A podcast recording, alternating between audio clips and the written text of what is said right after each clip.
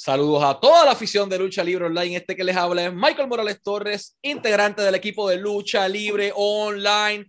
Gente, y tenemos el enorme privilegio de presentarles a nuestro invitado especial en la noche de hoy, de Carolina, Puerto Rico para el mundo, su campeón universal de WWC, The Precious One, Gilbert, llega aquí a Lucha Libre Online. Gilbert, es un honor tenerte como invitado. ¿Cómo te encuentras? Todo bien, todo bien, gracias. Gracias por, por este tiempo y pues nada, hay que hablar con la, con la fanaticada de un rato. Cosa que no hago mucho, pero, pero aquí estamos. No, se valora. Gracias un millón por tu tiempo. Eh, y quería comenzar a preguntarte, antes de la industria de la lucha libre, tú trabajaste en lo que es la industria del béisbol un tiempo. Háblame un poquito de esa carrera que tuviste en una industria que es igual de competitiva o hasta más competitiva que la misma industria de la lucha libre como la es el béisbol. Sí, pues yo, yo jugué béisbol desde los 10 años. Eh, llegué a jugar eh, doble A con los maceteros de, de Vega Alta, Vega Alta, Vega Baja, algo así. Ah, después jugué una temporada corta con, ah, con las piedras. Ahí, pues, mi carrera como, como, como pelotero, pues, llegó a su fin. Y entonces, pues, me da, pues, con ganas de quedarme dentro del deporte y es que eh, entro a, como árbitro. Eh, como árbitro, pues, pues me gustó. Era, eh, modestia aparte, era bastante buen árbitro y decido ir a Estados Unidos a probar suerte y me firman como árbitro profesional. Y ahí pues eh, arbitré la liga invernal aquí y hasta que me enamoré de la lucha libre y se fue entonces el béisbol a, a un segundo plano. Entonces, ¿cómo haces esa transición de, de lo que es la industria del béisbol, nuevamente una industria sumamente competitiva, pero ahora entras a la industria del deporte del contacto, como es la lucha libre? ¿Cómo fue esa transición? ¿Te fue sencilla? ¿Cómo, cómo fueron tus primeros pasos? Pues mira, fue bastante fácil porque yo, yo siempre fui un atleta. Yo, yo, además de béisbol, pues jugaba baloncesto. No, no a nivel este, ¿verdad? competitivo, o sea, en liga, pero en la calle. Eh, eh, yo practiqué karate, eh, jiu-jitsu, en mi juventud practiqué boxeo, nunca hice ese, a nada a nivel profesional. So, siempre hacía pisticampo, 400 metros en la escuela. Um, so, siempre me gustaron los deportes y, más bien los, deportes de contacto. Sea que no, no fue, gran cosa, de verdad. Entonces, ¿cómo logras entonces llegar a la IWA? ¿Quién te llama? ¿Quién te contacta? ¿Cómo fue esa oportunidad de tener un tryout en lo que era una empresa mainstream en Puerto Rico en aquel momento? Sí, pues mira, cuando antes de, de IWA, yo estoy en, en la barbería con, con eh, mi barbero, Daniel. Entonces, él tiene un amigo, se llamaba Nieve, entonces ellos empezaron a poner un video. Ellos alquilaron un ring. Entonces ellos ponen el video en la barbería y todo el mundo empezó a comentar este, que, que, chévere le quedó. Yo me quedo así mirando y yo le dije, diablo, mano, yo puedo hacer eso mejor que ustedes. De verdad. entonces empezó más bien como, como un vacilón, un reto. Y entonces pues ellos me invitaron y dicen, pues mira, pues, pues, pues únete, ¿entiendes? Y entonces alquilamos un ring, empezamos a coger clases y pues porque al tiempo uno no conocía nada de, la lucha libre, pues empezamos a practicar en el patio de la casa de, Daniel. Eh, le pagamos después un... Eh, encontramos a Vikingo y le alquilamos el ring por un mes y pues éramos cuatro, cuatro locos así, haciendo caídas sin sentido. Pero cuando llegamos a hacer esa primera lucha, honestamente, me, como que al otro día, aunque estaba todo golpeado porque no tenía la preparación física, porque aunque uno sea un atleta, sé, no es lo mismo luchar, hacer las caídas en el ring, sé, el cardio es bien diferente. Honestamente me, me enamoró, me enamoró y, y, ahí pues compramos un ring, yo lo puse en el patio de casa y mi primer maestro fue YouTube. Ah, las luchas que yo veía que siempre me encantaba de, de Ric Flair, uh, Superstar Billy Graham, eh, Bret Hart, pues yo veía las luchas y lo que hacía era, pues, pues, y decía, esa, esa movida yo entiendo que, que, me puede salir bien o me va a quedar bien. Y la practicábamos. Eh, cogía a mis nenes que estaban chiquititos, los cogía y empezábamos a practicar las llaves. Eh, y estuve como dos años, un año, como un año, con el ring este, en la parte de, de atrás de mi casa y, y así fue que empecé. Entonces, cuando yo veo que ya la cosa va como para serio, pues eh, yo estaba en el gimnasio y me encontré, el dueño del gimnasio me dijo, mira, el chamaco que tú ves allí, el grandote, ese chamaco es Sullivan, el de los pollos, de Sullivan Barbecue. Y él es bien pana de sabio. Y yo le dije, ah, sí, contra, y preséntamelo. Y entonces este, me lo presentaron y le dije, mira, yo estoy empezando a, a coger clases de lucha y eso. Este, me dicen que tú eras eh, pana de sabio. Sí, sí, que tú quieres. Y le dije, coño, eh, hazme un favor, yo no estoy diciendo que me contrate, yo simplemente estoy pidiendo que me dé una oportunidad, un tryout, para que él me diga si sirvo o no sirvo. Porque si eh, él que lleva tantos años en el negocio me dice, mira, tipo, tú no sirves para esto, quítate. Pues yo ahí mismo enganchaba las botas y me iba. Entonces, pues, el, eh, Sullivan hace la conexión con Sabio. a Sabio me llama y me dice, mira, tipo, eh, me dicen que tú quieres un tryout. Y yo, sí. Y este, pues mira, esta noche, no, mentira, la semana que viene en la Pepín, vamos a tener una cartelera. Llega de temprano para verte. Por entonces, llévate un muchacho para que hagas tu lucha con él, para no usar uno de los boys, para, hacer, pues, para, para que no luchen dos veces en la noche. Y yo, ah, pues perfecto. Entonces yo me coge llamo a, a Jacob, eh, él lucha todavía por ahí. Yo creo que estaba en IWA últimamente que vi algo. Yo eh, llamo a Jacob y digo, mira Jacob, eh, tenemos un tryout, porque aunque el tryout era para mí, pero te van a ver a ti también. So, para entonces hacer una luchita, a ver qué pasa. Vamos a la Pepín, hacemos la lucha, y a Jacob lo filman y a mí no. A mí me, a mí me dejaron fuera. Y yo dije, diablo, qué mierda soy. ¿Qué pasa? Algo me decía, yo, yo voy a intentar esto por lo menos dos o tres meses más. Uh, fui con un amigo mío, con Edel, el, el, rebelde, y fuimos a un independiente, creo que fue en, por Calle. Hice una luchita y me siguió gustando. Me mantuve saludable, empecé a coger libras.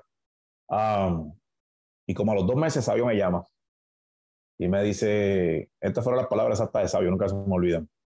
Y él me dice, ah, Sabio Vega por acá. Y yo, yo sabía lo que tú estás pensando. Yo no sirvo, me voy a quitar. Pero te equivocaste. Es que las cosas van. Eh, o sea, yo me quería traer bien, con una historia, no así llegar porque llegar. Y ahí fue que el Luke Williams uh, y Sabio hicieron la historia de, de, que a mí no me gustaba la lucha libre, y tuve este roce con, con esta persona en el gimnasio, que fue Richard Rondón, y yo decía, ah, pues, no, tengo esta lucha libre, esto es un vacilón, como yo le dije, esto es papayazo, bla, bla, bla, bla, bla. Pues Richard Rondón me invita, ¿entiendes? A la cartelera. Y allá, pues, pues se subieron los ánimos y ahí empezó todo más bien con la IWA. Entonces, en la IWA, rápido que llegas, a ti te bautizan como The Future Hall of Famer. ¿De dónde nace esta idea? ¿Quién es que te bautiza de esa manera y por qué nombre tan fuerte para un chamaquito que apenas estaba empezando? Ese nombre me, lo puso este, Dodge Mantel. Dodge Mantel este, me decía, hey Gilbert, now you're going to be the future Hall of Famer. Entonces, este, yo, eso mismo dije, yo dije, wow, pero, o sea, ¿usted cree que no es muy fuerte? Porque yo no llevo ni, ni, ni, ni, meses en el, en, el, negocio. Entonces él me dice, exactamente por eso, ¿entiendes? Porque, de hecho, yo empecé como técnico y como estaba tan verde, no, no entendía la psicología de, todavía del técnico. Entonces Dodge le dijo, mira, él, él tiene como un aire de arrogancia, a veces cuando camina, a veces cuando dice las cosas, me dice, vamos a, a hacerlo rudo. Entonces vamos a ponerle de, Future Hall of Famer y vamos a ponerle a Sabio de, de, manejador. Y ahí como que empecé a entender, porque eso es bien difícil, poder entender la, la, psicología de la lucha. este, ahí fue que empecé a entender más bien lo que era eh, poder llevar una historia dentro del ring.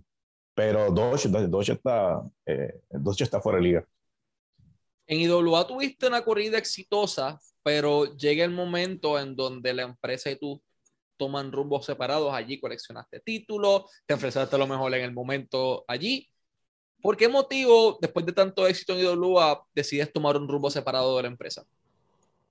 Pues mira, a mí me llaman de WWC y, y la, la, idea era eh, enfrentar, hacer una, como una historia con Rey.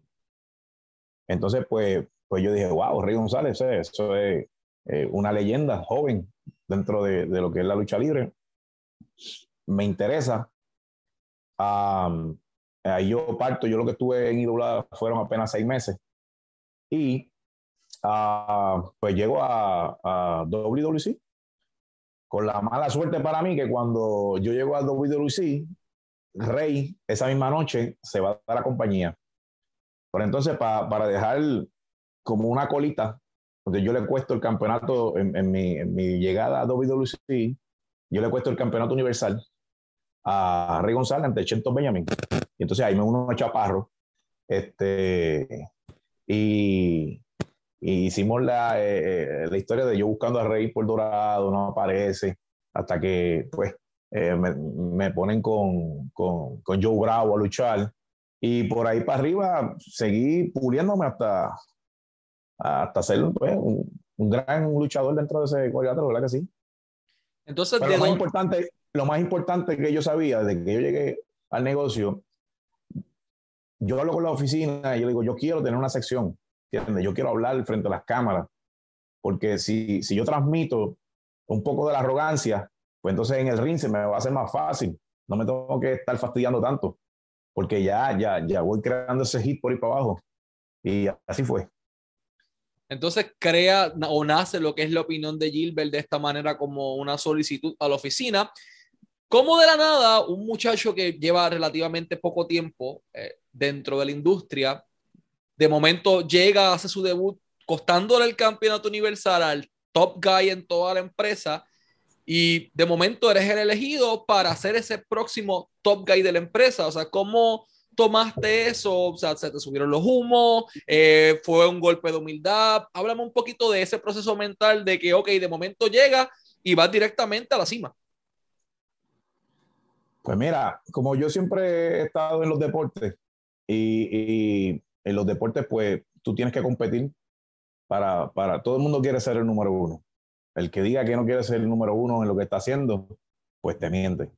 Es una falsa humildad.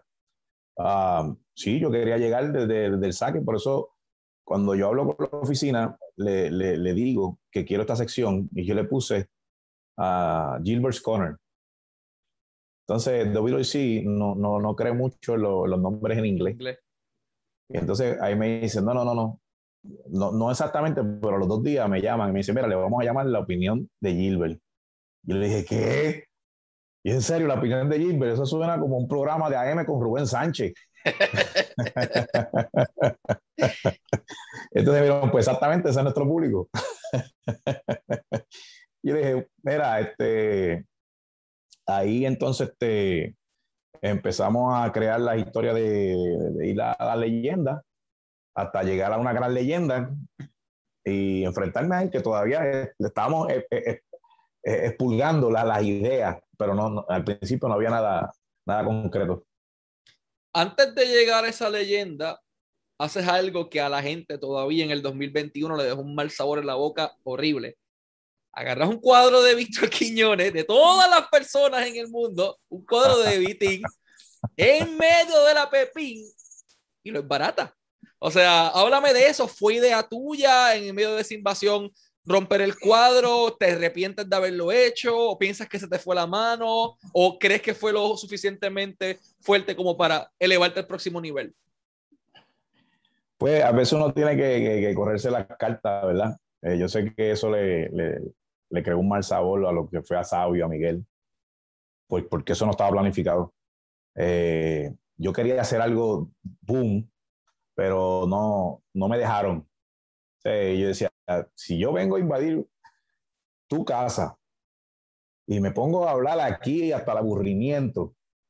Sí, va a haber un boom, porque voy a hacer la entrada, pero de repente la gente va a empezar, y los vamos a hacer, se, van a perder. entonces, yo le hago el comentario a José Roberto, yo, yo voy a romper el cuadro de, de Vitín que está allí. Y, y José Roberto me dice, ¿de verdad? Yo sí. Me dice, pero ¿y cómo carajo lo vas a hacer? Porque el cuadro está abajo. Entonces, yo le dije, Bocachula andaba con nosotros, que era la seguridad, y dije, Bocachula, cuando yo te así, te apunté, tú me traes el cuadro. Y él no, no quería hacerlo. Me decía, no, pero no me atrevo. Tráeme el cuadro. Si no te voy a meter con él, tráeme el cuadro. Y cuando yo hago así, pues Bocachula, pues me da el cuadro. Y ahí yo empiezo bla, bla, bla, bla, bla, bla, bla, bla, bla.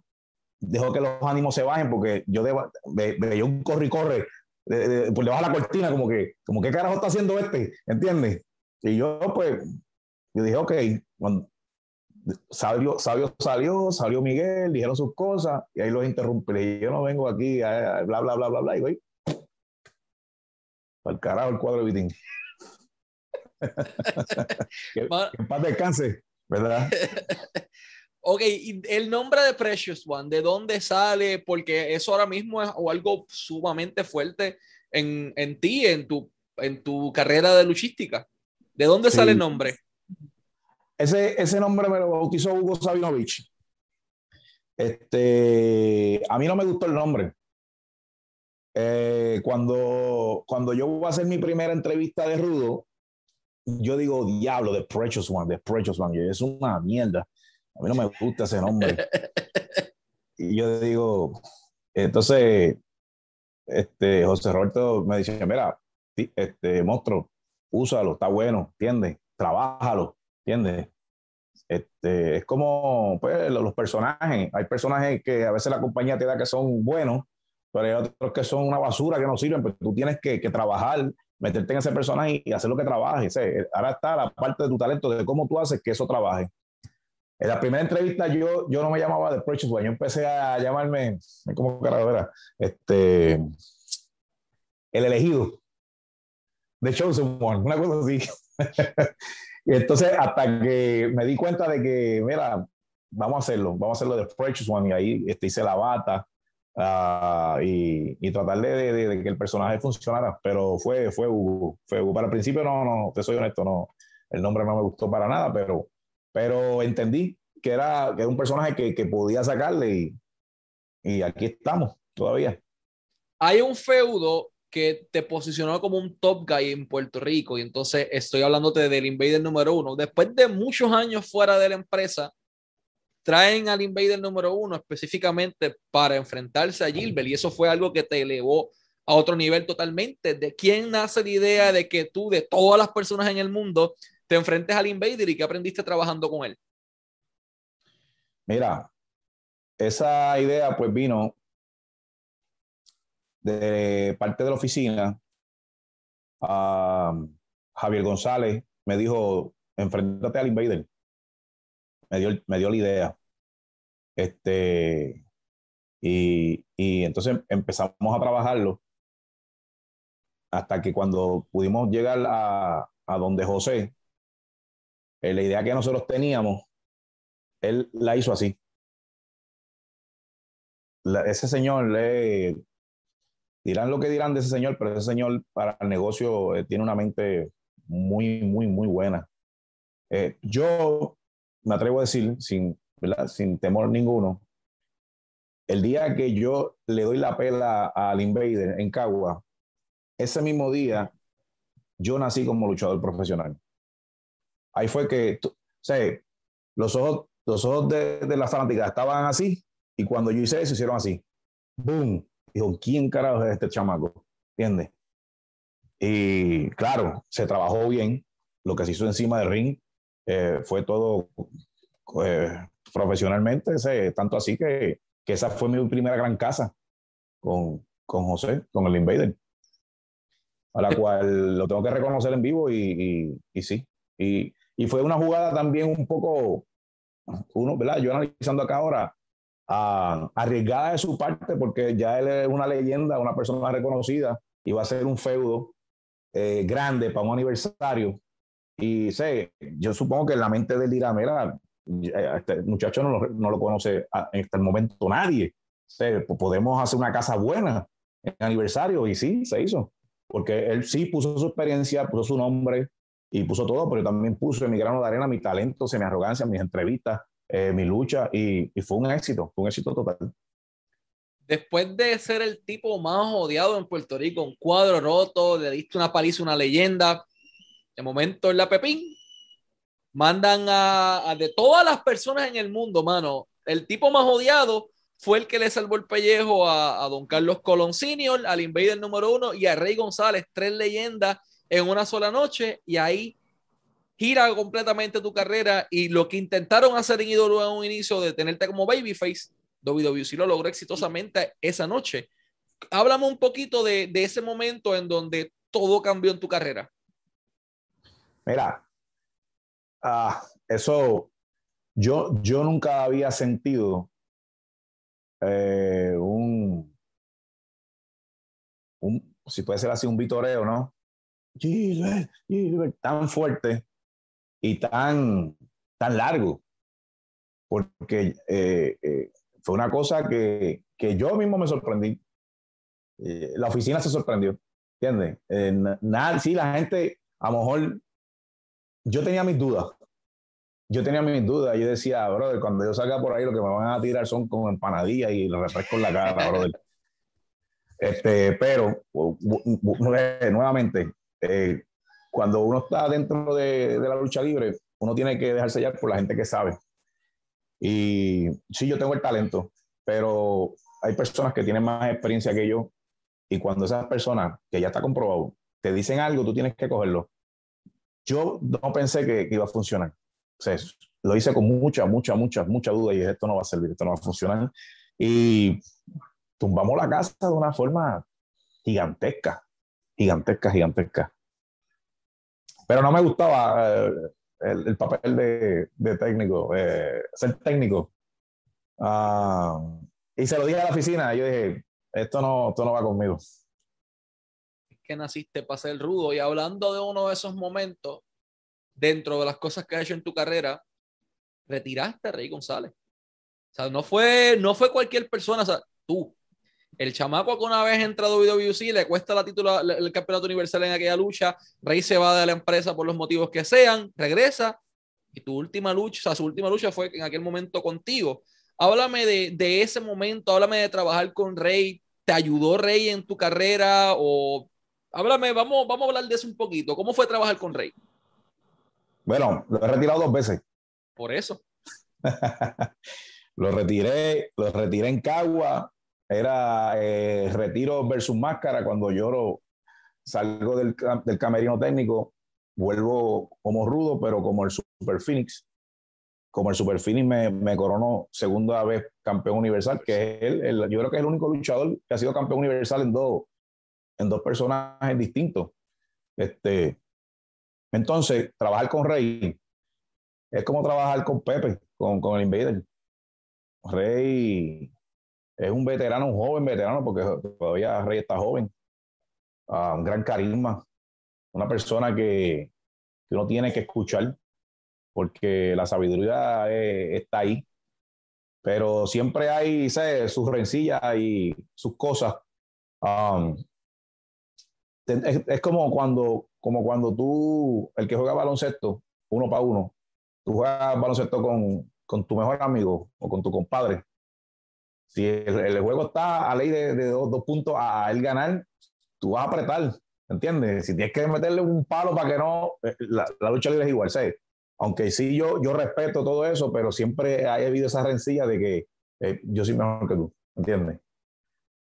Tienes que tener esa mentalidad tienes, para, que puedas estar en el juego. Eh, no de una forma arrogante, ¿sabes? de que, ah, yo soy aquí el mejor. Ante las cámaras sí, pero en, cuestión de competencia, tú tienes que echar el resto, tienes que ser intenso en tus promos, tienes que ser intenso en tus luchas y, trabajar con Rey, mano. Yo diría que ese ha sido el segundo mejor feudo que yo he tenido en mi carrera. Entre las cosas que has hecho, lo mencionaste ya, ganas el campeonato universal con dos personajes distintos, como The Precious One Gilbert y como el Super Phoenix. Vamos a hablar de la primera vez que eso ocurre ganas el campeonato universal, lo tienes en tus manos por primera vez en tu carrera, long overdue, algo que se supone que hubiese pasado, en mi opinión, mucho antes, sostienes el título, ¿qué sentiste en ese momento? Mira, yo, yo no sabía ni qué pensar, yo estaba como que, yo me quedé en blanco, como que, yache, ¿y ahora qué? Y no simplemente eso, sé, que se lo gané a, a, a un señor luchador, a Carlitos Carrigan que, que, que, tiene una super trayectoria, no simplemente en Puerto Rico, sino también lo tuve en WWE. Y, y sé, yo decía, ¿y ahora qué? ¿Entiendes? Ahora, ahora, ¿hacia dónde vamos con esto? O sea, ¿cómo, cómo yo puedo mantenerme eh, fresco, eh, rentable como, como campeón universal? Porque hay personas que tú le puedes dar un campeonato y de repente no sirve, ¿entiendes? Eh, hay que quitárselo porque no funcionó. Pues entonces, lo que yo tenía en mente era cómo mantenerme como campeón. Y sé que, que la misma oficina me dijera, mira, sé, estamos contigo. Porque eso se trata de esto. Hacerlo bien, hacerlo bien, punto y se acabó. Lo que te digan, hacerlo, a tu estilo. Vamos a darle un poquito adelante en el tiempo y veo que tienes algo bastante importante a la parte de atrás de ti en el background y es el campeonato universal. Eres el actual campeón universal de WWC, eres el franchise player, eres la cara de la empresa. Háblame un poquito de lo que está haciendo WWC actualmente. ¿Qué se siente nuevamente después de tanto tiempo en la empresa? Que todavía estés ahí, que todavía te mantengas en la cima y que todavía seas el motivo principal por el cual los fanáticos agarran el control y prenden el televisor los fines de semana para ver Capitol, porque posiblemente es el único. Pues mira, este, eh, ahora con esto de la pandemia, intentamos, intentamos, ¿no? Hicimos este, los tapings, eh, en el marketplace. Ah, el juego cambió para todo el mundo. El juego cambió en la forma de, de producir en Puerto Rico y en el mundo entero. Ah, eh, nosotros vamos a volver a la carga. a ¿Qué se siente ser el campeón nuevamente por cuarta vez? Pues mira, eso mismo que te acabo de decir, uno tiene que, mantenerse renovándose. tienes que renovarte todos los días, como profesional, como individuo, porque si no lo haces vas a caer eh, en la monotonía. La, gente, la gente debe decir, ah, está bien ya, tú, vete, quiero algo fresco. Que siempre la gente, es bueno cuando algo viene fresco y tú lo mezclas con una persona que ya tiene experiencia, pues algo nuevo. entonces tú tienes que, que, mantenerte en el paso, eh, tienes que tratar de hacer cosas diferentes, modificar un poco tu personaje, eh, mantenerte en buena condición, eh, hacer, hacer de todo un poco, hermano, ¿verdad? Que para bien, e, este, este negocio es bien complicado, sea, si tú, si tú, tú tienes que mantenerte una buena condición física, porque esto es un negocio que es visual. Si tu promo está aquí y tu lucha está aquí, pues no sirve. Tú tienes que mantener tu promo aquí, tu lucha aquí. Si tu lucha sube, tienes que subir tu promo o, estar bastante cerca para ser rentable. Yo creo que eso es lo que yo he hecho. Yo tratando de, hacer buenas promos pues, y tratando de, de, hacer buenas luchas. Claro, yo no soy un high flyer porque ese no es mi estilo. Yo soy un brawler. Pero eh, todo lo que yo hago encima de ese ring eh, tiene sentido. Mencionas algo bien importante, es las promos, el manejo del micrófono. En tu carrera has trabajado con Carlos, con el mismo Yovica, con Carly, con Rey, con Don José Huerta González, con Barrabás, Chiqui, like you name it. Cualquiera de las leyendas que han estado en Puerto Rico, en algún momento dado han aportado algo a lo que eres tú hoy día como luchador. Y me preguntas eso misma. ¿Cuánto han aportado estas leyendas a tu estilo actual? Porque vemos mucho brinco, mucho baile, mucha cosa, pero no todos trabajan para el público. Tú lo puedes hacer, lo haces a la perfección y es algo que te caracteriza del resto. ¿Cuánto han influido esas leyendas de los 70, 80, 90 y 2000 en tu estilo actual de lucha? Mira, de, de esa época, yo soy súper fanático de, de Chiqui. Sí, y en la actualidad somos, somos como familia. Este, su esposa conoce a, la mía, yo voy a, su casa, eh, compartimos, este, nos, llamamos así de vez en cuando a saludarnos. Uh, Chiqui eh, me dice que, que uno siempre tiene que ser rudo, ¿entiendes? Si tú eres rudo, tienes que ser el, el, el más HP.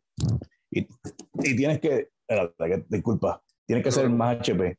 Um, Barrabás, uh, eh, me encanta Barrabás, el estilo de, de, de lucha de Barrabás, eh, de lucha no, discúlpame, de, de promo. Barrabás me decía que, que uno tiene que, para ser luchador, tiene que verse como un luchador y, y, y, tener presencia de luchador. Y entonces él me decía, me decía flaco, me decía flaco, tú siempre mantente bien vestido, eh, esas botas brilladas, eh, eh, se, mantén el profesionalismo siempre arriba. Uh, el Invader, aprendí en esa, en esa feudo que tuve con él. Eh, pasión, tú tienes que meterle pasión a esto. Si tú no tienes pasión, brother, tienes que quitarte. tienes que quitar porque eh, nosotros transmitimos eso mismo, energía. Este, energía, porque eso es lo que transmitimos nosotros. Energía, pasión y hacerlo de la mejor manera. Último y no menos importante, ¿por qué motivo después de tantos años te has quedado en WWE. Tienes todo el potencial del mundo para estar en una empresa como WWE, como la Elite, como Ring of Honor, Impact, MLW, you name it. ¿Por qué motivo, teniendo todo en tus manos, teniendo el talento y las conexiones, te quedaste en la empresa que estás actualmente militando y no has querido o no has tenido ni siquiera la intención de mirar fuera? Porque, honestamente, yo lo tengo todo aquí en Puerto Rico. Y Puerto Rico, eh, la lucha libre es un territorio que todavía está vigente. Eh, hay que echarla hacia adelante. Eso es como tú tener una empresa tuya, un negocio, y, quererte ir a, a, otra cosa en Estados Unidos. No, quédate aquí en tu empresa y echa tu empresa para arriba. So, yo creo que la fanática de Puerto Rico, eh, es que la fanática de Puerto Rico es otra cosa. Es otra cosa. Yo he luchado en Estados Unidos y, y la, la, la, vibra no es la misma. Eh, y, y, no, y, no, simplemente el FUA, porque en Estados Unidos, mayormente en estas independientes, lo que compran son las, las movidas grandes. Hiciste un Powerbomb o hiciste un, un 450 y después te saliste por, por la tercera soga y empiezan, ¡guau! Se vuelven como unos locos. A veces empiezan movidas sin sentido que yo digo, diablo, yo digo, tipo, tú luchando así no vas a durar 10 años, ¿oíste? Vas a tener que empezar a ser más inteligente en tus luchas. Y entonces, pero aquí las fanaticadas son apasionadas. Si están contigo, están contigo hasta, hasta, el cuello. Ahora, si, si, si tú no les gusta, te lo van a dejar saber también. Y yo creo que es una de las grandes razones. Me quedé en Puerto Rico porque me encanta Puerto Rico. Me gusta, me gusta mi isla, me gusta la vibra de esa fanaticada y, y, este territorio está vivo, está vivo todavía. El que diga lo contrario no, no sabe lo que está hablando. Excelente, Gilbert. Ha sido un honor tenerte como nuestro invitado acá en Lucha Libre Online, augurándote y deseando el mayor de los éxitos siempre a ti, a WWC y a la industria de la lucha libre puertorriqueña en general. Muchas gracias por tu tiempo y mucho éxito. Seguro, saludos y pues, buenas noches, buenos días, buenas tardes, depende de a qué hora estén viendo esta entrevista. Perfecto, este fue The Precious One Gilbert, su campeón universal de WWC, y Michael Morales Torres para Lucha Libre Online, la marca número uno de Pro Wrestling y Combat Sports en español.